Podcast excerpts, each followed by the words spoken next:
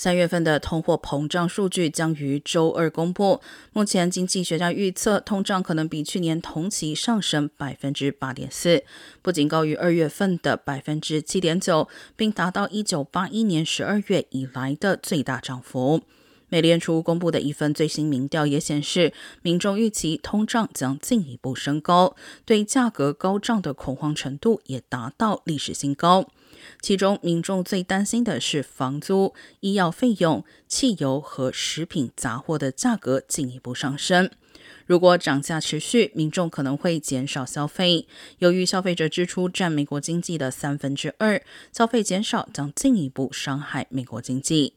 不过，经济学家也指出，预期油价将会回落，将平缓物价涨势有所帮助。